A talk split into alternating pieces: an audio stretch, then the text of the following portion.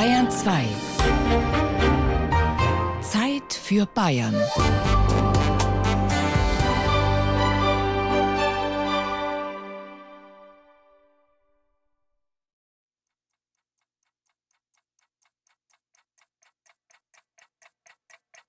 Time goes by so slowly. Time goes by so slowly. Wenn Sie vom Hauptbahnhof in München mit zehn Minuten, ohne dass Sie am Flughafen noch einchecken müssen, dann starten Sie im Grunde genommen am Flughafen, am, am Hauptbahnhof in München, starten Sie Ihren Flug. Zehn Minuten, schauen Sie sich mal die großen Flughäfen an. Wenn Sie in Heathrow in London oder sonst wo, meine Charles de Gaulle äh, in Frankreich oder in, äh, in, in, äh, in Rom. Hauptbahnhof München. Edmund Stoibers berühmte zehn Minuten, die bleiben mir gerade noch, um mir beim Imbiss eine Flasche Wasser und ein Salami-Baguette zu holen. Mein Magen knurrt. Diese Reise wird lang. Die geplante Abfahrtszeit rückt näher. Schnell noch im Sprint auf die Anzeige geschielt und Vollbremsung. Mein Zug, der in zwei Minuten fahren soll, hat fünf Minuten Verspätung. Ich will ein letztes Mal klassisch von München nach Berlin fahren. Eigentlich schnell, also im Intercity Express, kurz ICE. 375 Minuten beträgt die planmäßige Reisezeit. Schon vor dem Start tauche ich ein in diesen ganz besonderen Bahn-, Raum- und Zeitkosmos. Die fünf Minuten Verspätung, eigentlich nur ein kleiner Bruchteil der Reisezeit, die mich erwartet, sie kommen mir wie eine Ewigkeit vor. Die Fahrt führt durch zwei Bahnwelten, die parallel zueinander existieren, die neue Hochgeschwindigkeitszeit und das regionale Zeitloch. Wenn Sie sich mal die Entfernungen ansehen, wenn Sie Frankfurt sich ansehen, dann werden Sie feststellen, dass zehn Minuten Sie jederzeit locker in Frankfurt brauchen, um Ihr Geld zu finden.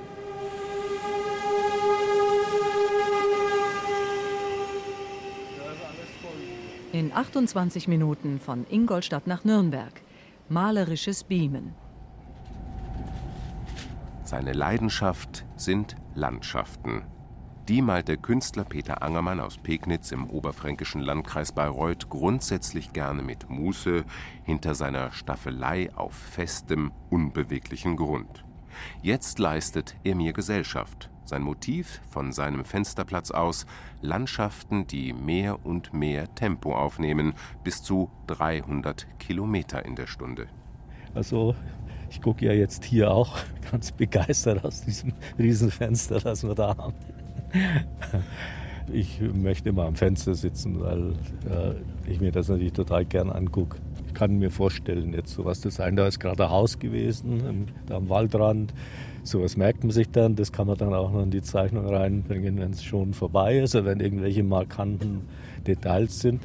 Das geht schon. Aber wie gesagt, ich habe das schon lange nicht gemacht und nachdem ich auch wenig zeichne, aber viel mal, eben plein air, draußen direkt in der Landschaft, das ist sehr meditativ. Das kann man natürlich im Zug nicht machen. Also äh, vor allem diese Oberleitungen im Vordergrund und die Masten, die immer wieder vorbeizischen und dann ein paar Schienen hier und dahinter Steckerleswald mit den äh, Kiefern. Da kommt der Autobahn. Ferne Hintergrund haben wir nicht. Das ist auch spannend. Der ferne Hintergrund ist ja relativ ruhig. Das ist ja alles äh, eigentlich sehr träge und langsam. Wenn der Mond zum Beispiel zu sehen wäre, der fährt ja mit. Und im Vordergrund ist alles unheimlich jäh und abrupt. Also diese Masten, die peitschen hier vorbei. Und äh, das ist eine Raumbeobachtung, die jetzt in der Malerei auch wichtig ist. Dass also im Vordergrund die, die Kontraste so jäh sind und abrupt und die Gesten auch. Aber je weiter weg, umso äh, ruhiger also das ist eine Art äh, Dynamik in der Perspektive. Und das kommt natürlich im, im, Zug ganz gut, das kann man da gut beobachten. Hier, das war jetzt auch gut, ne? mit der Autobahn und der, und der Führung und der, der Wald dahin, das, das war schön gegliedert jetzt. Interessante Landschaftskomposition. Jetzt sind wir bei Greting, glaube ich, irgendwo, ne? wie es ausschaut. Und ich versuche immer, wenn man durch Bahnhöfe fährt, die Schilder zu lesen, wo, wo wir gerade sind, das ist eine echte Herausforderung. Also mit 300 fährt ja kaum einer durch den Bahnhof, aber auch wenn, wenn es langsamer ist. Das gelingt sehr schwer. Also da muss man fix schauen. Ich glaube, früher war ich besser. Mit, mit jüngeren Augen habe ich das schneller entziffert und jetzt tue ich mir sehr schwer mit sowas. Hm. Wieder ein Tunnel. Szenenwechsel im Sekundentakt.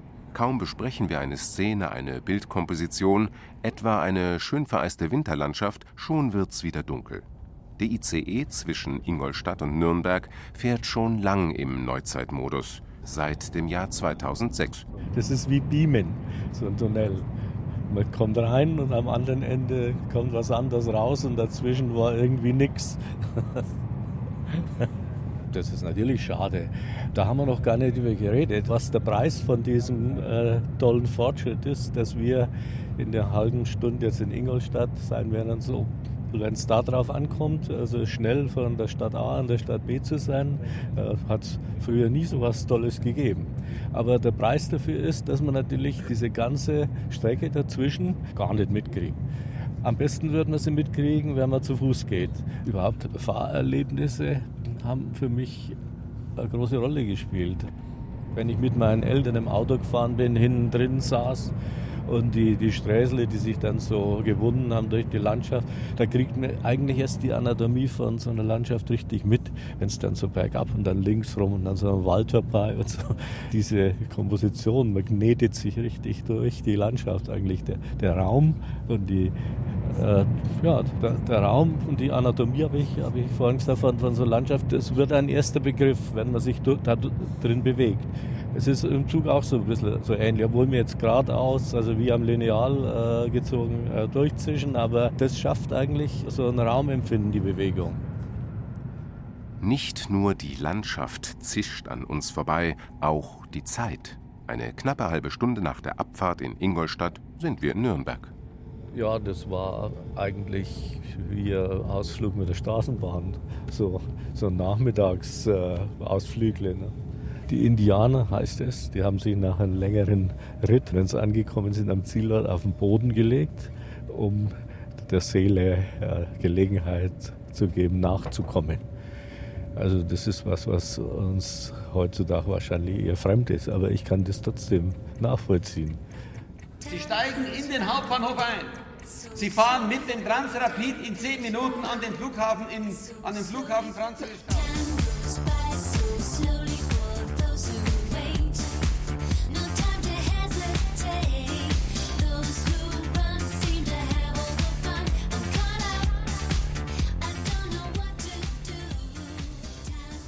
Zeit vergeht langsam für die, die warten. Die, die rennen, haben scheinbar allen Spaß, singt Madonna. In 58 Minuten von Nürnberg nach Lichtenfels. Ratschen oder Rasen? Die erste Klasse im ICE. Wer hier sitzt, der kann sich eigentlich noch mehr Geschwindigkeit leisten, sprich ein Flugticket von München nach Berlin, 70 Minuten reine Flugzeit. So lange dauert schon fast der anstehende Zugabschnitt nach Lichtenfels, doch diese beiden Pendler folgen lieber ihrem ökologischen Gewissen, das ab sofort nun auch mit Tempo belohnt wird. Unglaublich. Also Berlin und München wachsen halt dann doch deutlich näher zusammen. Wenn wir dann irgendwie knapp unter vier Stunden brauchen, dann lohnt es sich auch morgens loszufahren, um dann am Tag selber noch was zu planen. Ist jetzt schon eher schwierig. Also ich persönlich spüre den Unterschied nicht, ob ich mit einem Zug 200, 250 oder 300 fahre und habe eigentlich bei der Deutschen Bahn nicht das Gefühl, dass ich da irgendwie unsicher unterwegs wäre. Absolut. Ich bin mal mit dem französischen TGV gefahren, der durchs Pariser Becken mit 320 rast und das hat man nicht gespürt. Und, aber ich liebe die visuellen Reize, wenn die so vorbeifliegen und äh, studiere die Landschaft. Und als kleines Kind haben mich Lokführer von Freyung nach Passau mitgenommen und ich durfte im Lokführerstand sein und mitheizen. Und ich kam zwar total tierverrust nach Hause und habe eins hinter die Ohren gekriegt und wurde abgeseift äh, und gebürstet von dem Ruß, aber das hat sich bei mir eingeprägt. Und da ist immer Nostalgie dabei. gegenüber sitzt eine Geschäftsfrau. Sie hat die Bahn bisher gemieden. Ich bin mit der Flieger oder mit ICE und das ist meine Verkehrsmittel, die ja, Arbeitsmittel sozusagen. Wenn ich fliegen kann, fliege ich. Und heute ist die Zeit nicht gepasst, weil ich, sonst muss ich warten im Flughafen bis abends Maschine. Aber sonst äh, fliege ich. Aber ich freue mich, dass ich dann schnell Bahn jetzt schneller. Heute nicht, natürlich auch fünf Stunden nach Leipzig, aber irgendwann wird es schneller, weil ich habe nicht, nicht so viel Zeit. Aber längst nicht allen hier kommt es nur auf Geschwindigkeit an. Eine Gruppe Frauen läuft laut lachend durch den ICE nach Berlin. Sechs Stunden, ja locker. Es ist lang, ja. Aber mit dem Auto wäre es noch länger. Wir haben das jetzt gewählt. Erstens kann man sich besser bewegen, man kann ratschen. Wir sind ja sechs Frauen, wir haben immer was zu reden. Ja, ganz schön. Künftig schneller ans Ziel kommen, auch wenn die Ratschrunden zwischen Start und Ziel dadurch kürzer werden. Dagegen haben sie aber auch nichts. Ja, ich freue mich. Mit Sicherheit fahre ich dann auch mal. Vier Unter vier Stunden, ja. Aber das ist eine echte Konkurrenz zum Flughafen, ja. Und billiger. Und der Achterbahn ist auch ziemlich schnell.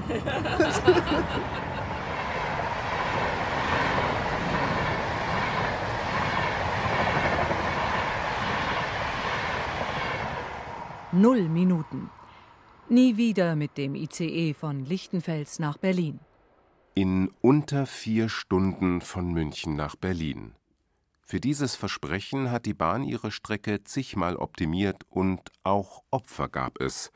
Eines dieser Opfer hat ein Ortsschild: Lichtenfels in Oberfranken.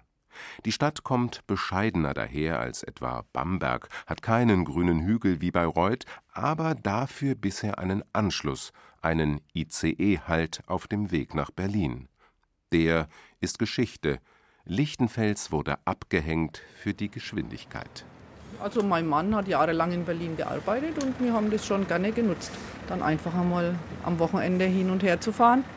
Wir haben auch Freunde dort und ja, es war eigentlich immer schön, aber wenn man dann erst dahin muss und erst dorthin muss, dann setzt man sich doch lieber ins Auto und fährt mit dem Auto. Mein Salami-Baguette vom Münchner Hauptbahnhof ist längst vertilgt. Im Lichtenfelser Bratwursthäusle von Gabriele Kraus fülle ich meinen Proviant wieder auf. Das Hauptthema bei ihr und ihren Kunden, die gute alte Bahnzeit. Ja, ich finde es nicht gut.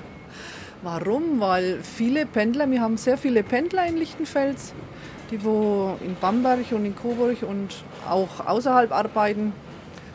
Für meine Urlaubsfahrten, wo ich immer ganz zum Fernbahnhof direkt komme, ich finde es halt ganz einfach schlecht, weil es ändern sich ja dadurch auch andere Verbindungen, wo auch die Woche schon Leserbriefe in der Zeitung waren und die Leute wirklich dann Zugausfälle haben, wo sie nicht mehr so zu ihrer Arbeit kommen, wie sie halt kommen. Und das finde ich einfach nicht gut. Na gut, es sind ja sehr viele Menschen in Lichtenfels darauf angewiesen, auf den Anschluss. Ne? Lichtenfels verliert nicht nur den Anschluss an die Metropolen Deutschlands, sondern auch ein Stück Identität, findet Bürgermeister Andreas Hügerich. Das ist ein richtig mieses Gefühl, muss ich, muss ich wirklich so sagen. Das merkst du auch in der Bevölkerung ganz einfach. Also bei uns jetzt besonders halt noch mit Lichtenfels. Unsere Stadt ist Eisenbahnerstadt. Früher war fast, naja, ich sag mal, jeder dritte, vierte Lichtenfelser äh, war, war bei der Bahn beschäftigt. Wir haben Bahngebäude, wo die Bahner gewohnt haben. Wir haben einen großen Rangierbahnhof gehabt.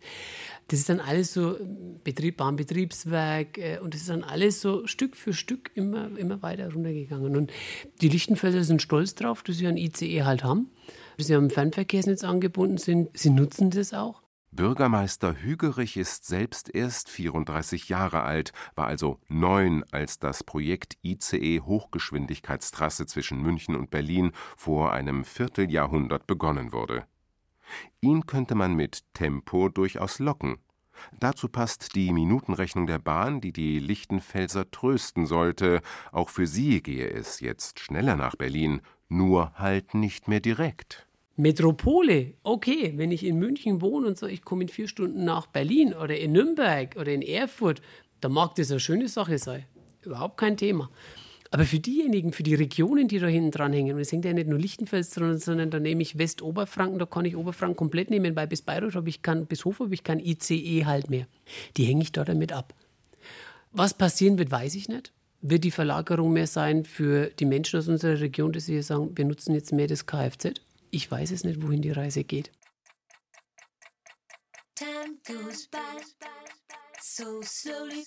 Dann starten Sie praktisch hier am Hauptbahnhof in München. Das bedeutet natürlich, dass der Hauptbahnhof im Grunde genommen näher an Bayern, an die Bayern. Ein ganz tolles Gefühl. Man sieht, dass man etwas geleistet hat, dass man für etwas gearbeitet hat, das im großen Maßstab natürlich verwirklicht worden ist und das hoffentlich einen Nutzen für viele Jahrzehnte für, für die Bahn und vor allem für die Bevölkerung, für die Reisenden hat. In 44 Minuten von Bamberg nach Erfurt. Mit 300 Sachen durchs Lebenswerk. Erlauben Sie mir einen Zeitsprung, sozusagen zurück in die Zukunft, von Lichtenfels nach Bamberg. Die Bahn sagt Danke und ich darf mit. Kurz vor der Fahrplanumstellung düsen 100 Ehrengäste von Bamberg nach Erfurt im neuen ICE. Sie haben diese Strecke gebaut, teilweise ihr ganzes Berufsleben mit ihr verbracht. 1991 wurde das Projekt besiegelt. Professor Dr. Siegfried Mengel trat damals seinen Job als Chef der Projektgesellschaft Bahnbau Deutsche Einheit an. Er sollte schnelle Zukunft ermöglichen, doch die wurde zur fast unendlichen Geschichte. Die Vorgeschichte ist so, wir haben als erstes gebaut die Hochgeschwindigkeitsstrecke Hannover-Berlin in fünf Jahren. Zack, zack. Neben einigen Lückenschlüssen, die wir so nebenbei gemacht haben. Ne? Dann lief das hier alles sehr gut. Und das Geld, das war bereitgestellt, hatten aber die Finanzminister der CDU-Regierung und später noch schlimmer bei der SPD gesagt, das wollen wir woanders hinlenken. Und daher kam es zu dieser enormen Unterbrechung wenn man hätte uns arbeiten lassen, wie versprochen, dann hätten wir das alles schon vor zehn Jahren gehabt, was wir heute erleben. Ein Vierteljahrhundert später fahren sie auf dieser lange totgeglaubten Bahnstrecke. Die Stimmung gleicht einem Klassentreffen. Mit dabei auch der erste Projektleiter Heinz-Dietrich Könnings, sozusagen einer der Urväter der Strecke. Ich habe viele Leute wieder getroffen, äh, mit denen man zusammenarbeiten durfte. Und jeder sagt eben seine, seine kurzen Erlebnisse, die er dabei hatte, wo er mit beitragen konnte, dass das ganze Projekt gelingt. Ob das nun der Statiker ist oder ob das der Planer ist oder wo wir vorhin gerade vorbeigefahren sind, der Landschaftsarchitekt, der gesagt hat, das ist mein Hügel, den ich dort äh, eingeplant habe. Der ist äh, einige Meter hoch Pilgershöhe heißt er, wo man das ganze Umfeld sehen kann und ins Land reinschauen kann, bis zur Feste Coburg. Der Ausblick bei 300 km/h aus dem Zug ist bei dieser Wegbereiterfahrt eher Nebensache. Ohnehin gibt es oft nur Lärmschutzwände und Tunnel zu sehen. Man kann den Blick erhaschen und hat, wir haben den Vorteil, dass wir im Grunde genommen, ich übertreibe ein bisschen, jeden Meter kennen oder kannten. Ja, und insofern verbindet man dann gleich äh, zum Beispiel über die Brücke, wenn man fährt, Froschgrundsee oder, oder Grümpentalbrücke, äh, dann verbindet man gleich etwas damit. Und äh, das ist das Schöne dabei. Viele Wegbereiter sind mittlerweile schon in Rente. Zeit wird relativ. Sie haben Jahrzehnte an etwas gebaut, das sie nun mit 300 Kilometern pro Stunde hinter sich lassen. Zeit vergeht wie im Flug in diesem Zug. Eigentlich könnte es schneller gehen, denn äh, die Technik erlaubt ja 330, 350 Stundenkilometer. Und Teile der Strecke sind auch dafür einst so konzipiert worden. Aber aus Zweckmäßigkeitsgründen hat die Bahn oder das Verkehrsministerium beschlossen, ein wenig langsamer zu fahren. Also wir, junge, dynamische Leute, würden gerne schneller verfahren, um noch mehr konkurrenzfähig zu sein gegenüber dem Flugzeug.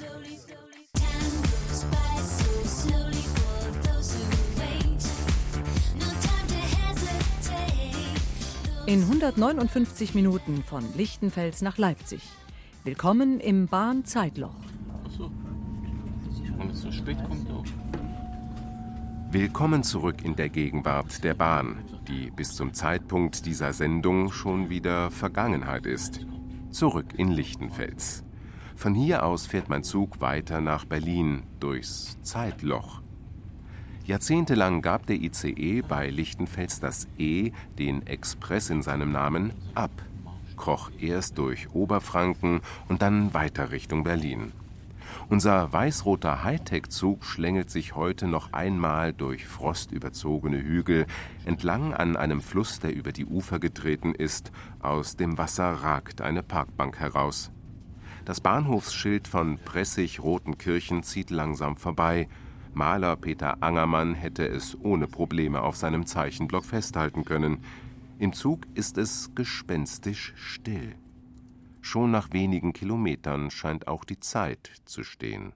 Also entscheidend wäre eigentlich eher sowas wie, wie abwechslungsreich ist das, wie viele neue Reize sozusagen, wie viele Veränderungen passieren denn im Laufe der Zeit. Ne? Also man könnte jetzt auch sogar sagen, naja, wenn der Zug öfter mal anhält, es kommen neue Leute rein, ich habe was zu gucken, vergeht die Zeit subjektiv vielleicht sogar fast schneller, als wenn ich die ganze Zeit so dahin brause und alles ist gleich. Ähm, andererseits, wenn ich aus dem Fenster gucke, die Landschaft ändert sich dauernd, ist das ja auch eine Veränderung. Also das ist ein bisschen schwer zu sagen. Ähm, Im Endeffekt kommt es darauf an, was man daraus macht, würde ich sagen, und wie man die Zeit verbringt im Zug. Mein Name ist Susanne Bruckmüller. Ich bin Professorin für Sozialpsychologie an der Uni Erlangen-Nürnberg. Und die Sozialpsychologie befasst sich damit, wie jetzt menschliches Denken und Fühlen beeinflusst wird durch verschiedene Situationen, verschiedene Kontexte, wie zum Beispiel auch unter anderem das Zeitempfinden dann unterschiedlich ist, je nachdem, in was für einer Situation man sich gerade befindet.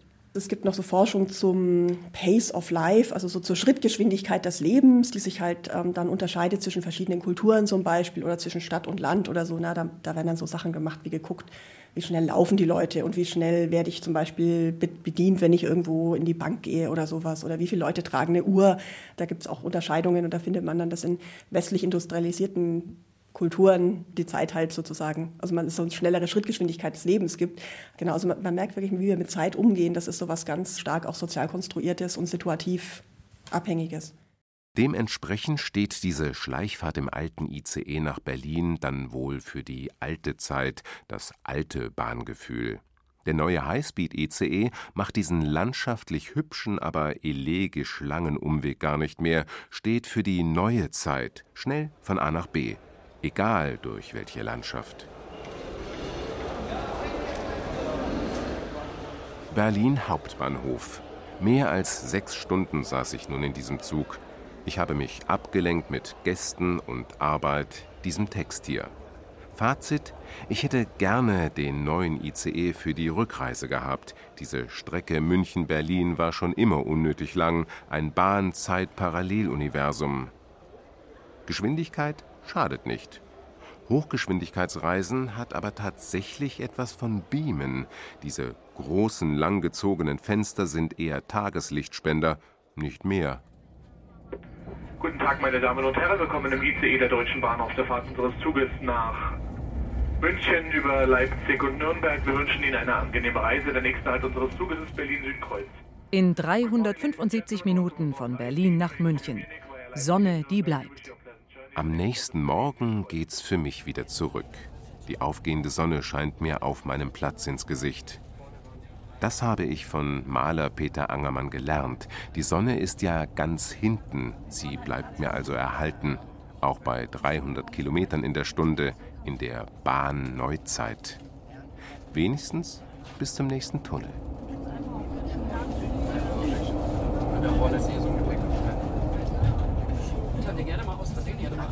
Ja. Haben wir da aufs Gleis? Ich schau mal, wie viel Platz ist.